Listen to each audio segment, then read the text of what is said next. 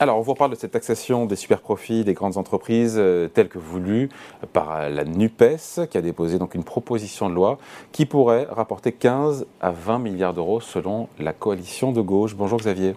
Bonjour David. Xavier Timbaud, économiste et directeur principal de l'OFCE. Euh, les recettes de cette taxe pourraient être beaucoup plus faibles, nous dit euh, le cabinet Deloitte, 4,5 milliards d'euros. On croit qui? On croit la coalition de gauche, la NUPES, 15 à 20 milliards, ou Deloitte alors, on croit plutôt Deloitte. Ouais. Mais euh, on va quand même regarder euh, bah oui. un peu la raison, parce qu'on n'est pas du genre juste à croire, mais on veut aussi comprendre euh, quelle est la différence. Donc, quelle est la différence en fait entre l'estimation faite par la NUPES, dans sa proposition de loi, une pétition en ligne aussi, qui a eu un certain succès, et l'estimation qu'a faite Deloitte. Alors, d'abord, Deloitte s'est basé sur les hypothèses de la NUPES, c'est-à-dire une taxation des profits définie comme euh, un excès de profit par rapport à des années de référence, avec un barème progressif, euh, 1,20, 1,25, etc. On est précis, hein, ça touche les, chiffres d'affaires des boîtes qui, font, qui ont plus de 750, millions, d'euros de chiffre d'affaires, et le bénéfice égal à au moins, pardon c'est technique, mais 1,25 fois le résultat moyen des exercices 2017, 2018, 2019. Après, il y a effectivement un barème progressif qui va de, de 25, de 20 à 33% Voilà.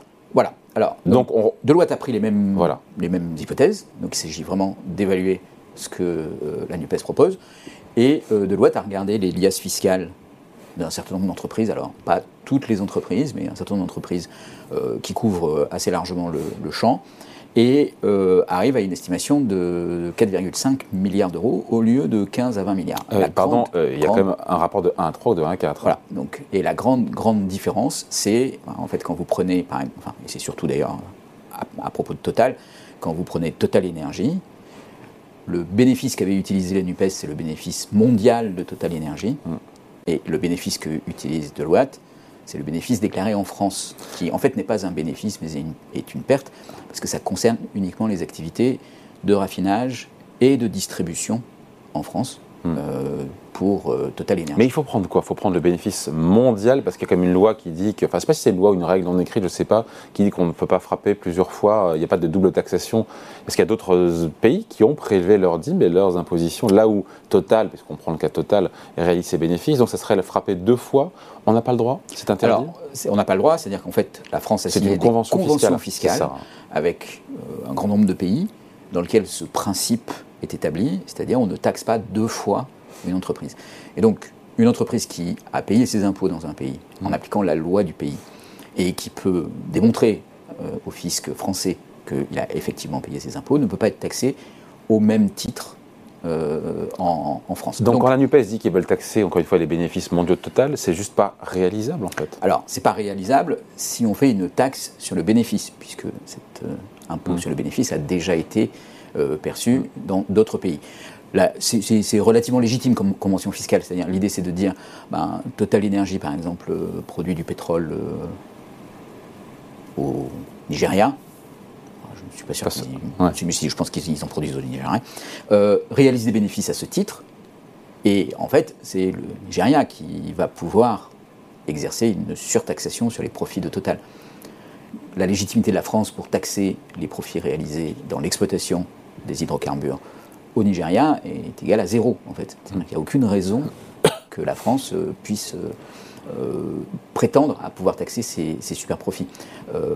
les, bénéfices ou les non-bénéfices que Total Energy fait en France, ben, c'est la différence entre la matière brute que Total Energy France achète et, d'autre part, les opérations qu'elle réalise donc, et la vente. Donc je résume en disant que quoi qu'on s'excite en voulant taxer les bénéfices mondiaux de Total, puisque les conventions fiscales ne nous le permettent pas. Il reste donc la taxation sur les profits en France. ils sont euh, faibles, voire négatifs. Encore que je crois que le patron Total a dit qu'en 2022, Total réaliserait des bénéfices. Ils sont euh, peut-être un peu positifs en, en 2022, mais ça n'a rien à voir avec les bénéfices mondiaux de Total. Alors, il y a une autre voie possible, euh, qui est celle qui a été choisie par.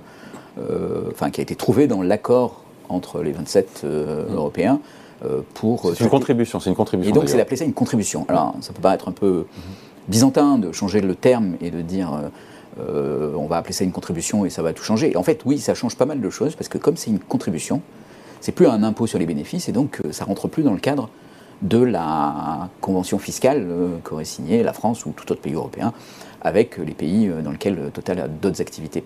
Et donc, dans ce cadre-là, il serait envisageable de pouvoir définir une contribution. Assise sur quoi?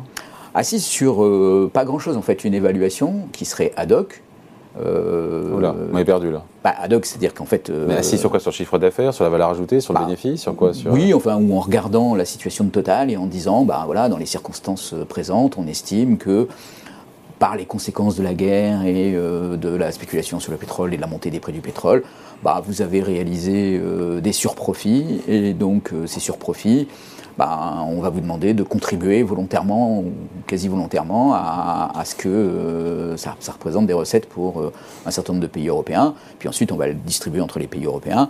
On pourrait éventuellement euh, inclure dans les négociations les pays où Total produit, en disant bah, on peut partager cette contribution ou pas.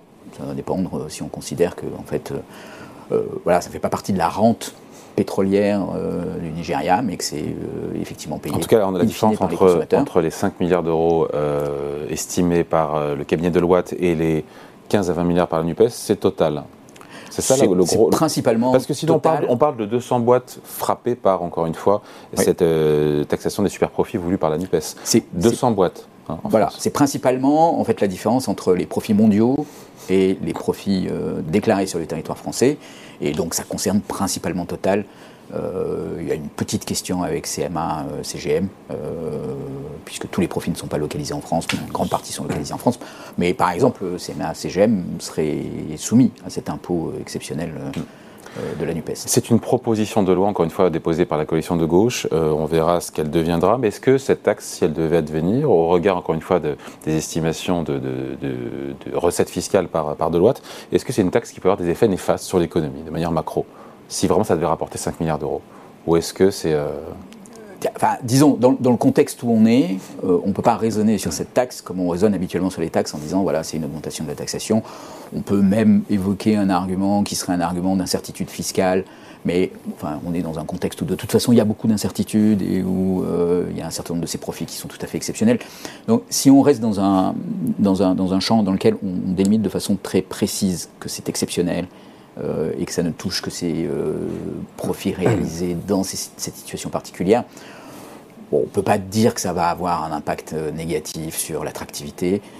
si ce n'est le signal qui est envoyé, voilà. Oui, mais même ce signal, il est, il est quand même, enfin, c'est pas totalement illégitime que. D'autant que ce débat-là, on l'a en France, mais il existe bien évidemment aussi dans d'autres pays. Hein. Il ne faut pas non plus, euh, avec la différence près, et le patron du MEDEF me le rappelait hier, en France, la taxation des entreprises est quand même bien plus élevée quand on se compare aux pays européens oui, sur les entreprises. Ce qui n'est pas tout à fait exact. Euh, il y a une convergence de la taxation des entreprises. Je ne parle pas de l'impôt sur les sociétés, je parle de l'ensemble, sur l'ensemble des impôts. en incluant les impôts à la production. Mais, en euh, incluant tout, m'a-t-il dit. Oui, mais enfin, ok, mais les impôts à la production ont été beaucoup réduits. La fiscalité des entreprises a été énormément réduite. Mm. Donc, c'est vrai, mais c'est de moins en moins vrai. Et ça, mm. c'est quand même quelque chose qu'il faut aussi rappeler euh, au MEDEF. Mais euh, Bruno Le Maire. S'en est chargé. Voilà, s'en est chargé. Et s'en rechargera euh, sans doute si, si, le MEDEF continue dans cette voie. juste un point quand même. Il y a un accord européen à 27 pour. si on peut l'expliquer en deux secondes, cet accord européen. Donc, contribution sur les énergéticiens au sens large. Contribution pour les énergéticiens et en particulier pour le pétrole. Voilà. Il n'y a pas grand-chose qui, qui a été dit sur le gaz. Ouais. Et puis, euh, une taxation ou une contribution exceptionnelle pour les producteurs d'électricité, euh, avec en fait même un mécanisme assez fort euh, auquel la NUPES n'avait pas songé, qui est que quand vous avez vendu votre électricité à un prix supérieur à une limite, qui est fixée à 180 euros le mégawattheure, ben, on peut Mais c'est déjà le cas en France. confisquer c'est déjà le cas en France. il y aura quasiment 20 milliards d'euros qui vont entrer dans les caisses de l'État liés justement en France, à cet écart entre coût de production et, prix de vente pour les énergies éoliennes et solaires. Et puis c'est deux fois le cas parce qu'en plus on a demandé à EDF de ne pas augmenter ses prix de vente et donc euh, d'encaisser la différence. Ça représente 7 à 8 milliards d'euros. Euh, et, c'est exactement ce genre de mécanisme. Mais euh, voilà, c'est posé au niveau européen. Euh, c'est dans un cadre. Du côté du gouvernement, on préfère que ce soit posé au niveau européen. Du côté des oppositions et de la NUPES, on préfère que ce soit, dans un cadre légal euh, français. Oui, mais quand c'est posé au niveau européen, un des avantages, c'est que ça évite les la distorsion. de concurrence fiscale. Ouais, de distorsion de concurrence. Ça permet d'avoir un cadre euh, dans lequel bah, la garantie que ça va être temporaire est quand même apportée par cet accord. Et donc c'est aussi un engagement supplémentaire en fait des gouvernements à ce que ça soit temporaire, puisque ça fait partie de l'accord qu'ils ont et qui leur donne la légitimité pour le faire. Donc ça a plein d'avantages que ce soit au niveau européen, et ça permet d'éviter des distorsions, des effets de bord, voilà. Et donc, je veux dire, on ne sera pas très très loin dans cet accord européen de ce qui est visé par la proposition de loi NUPES, mais sans doute de façon plus... Plus concertée. plus, plus crédible, euh, plus concertée et plus solide. Bon voilà, et puis euh, j'ai vu passer l'info cette nuit, je crois que c'est le patron de Shell qui dit comprendre et être ouvert à une taxation, quoi, à cette surtaxation des super profits du pétrolier. Il parlait, il parlait de lui, il parlait pas des autres. Oui, tout à fait, mais je pense que c'est, je pense que voilà, c'est quelque chose. Euh, aujourd'hui, les, les, pétroliers sont quand même un peu sur la sellette. Ils sont pas. Ils sont pas pointés du doigt comme étant les plus vertueux. il est clair qu'ils ont fait des profits exceptionnels dans cette période. Il est clair que ça va avoir des conséquences sur tout un tas de gens. Et donc, une partie a été rendue sous forme de Il vaut mieux négocier la contribution plutôt que d'attendre qu'elle soit prise euh, voilà, de façon Une partie a été rendue par Total, notamment euh, à la Par exemple. avec les 30 centimes de remise. Par exemple. Bon, enfin, il est impossible de trouver de l'essence dans une station Total aujourd'hui. Oui, ça c'est vrai, c'est un autre sujet. mais c'est un autre sujet. Merci beaucoup. Point de vue explication signé Xavier Timbo, économiste et directeur principal de l'OFCE. Merci Xavier. Merci David.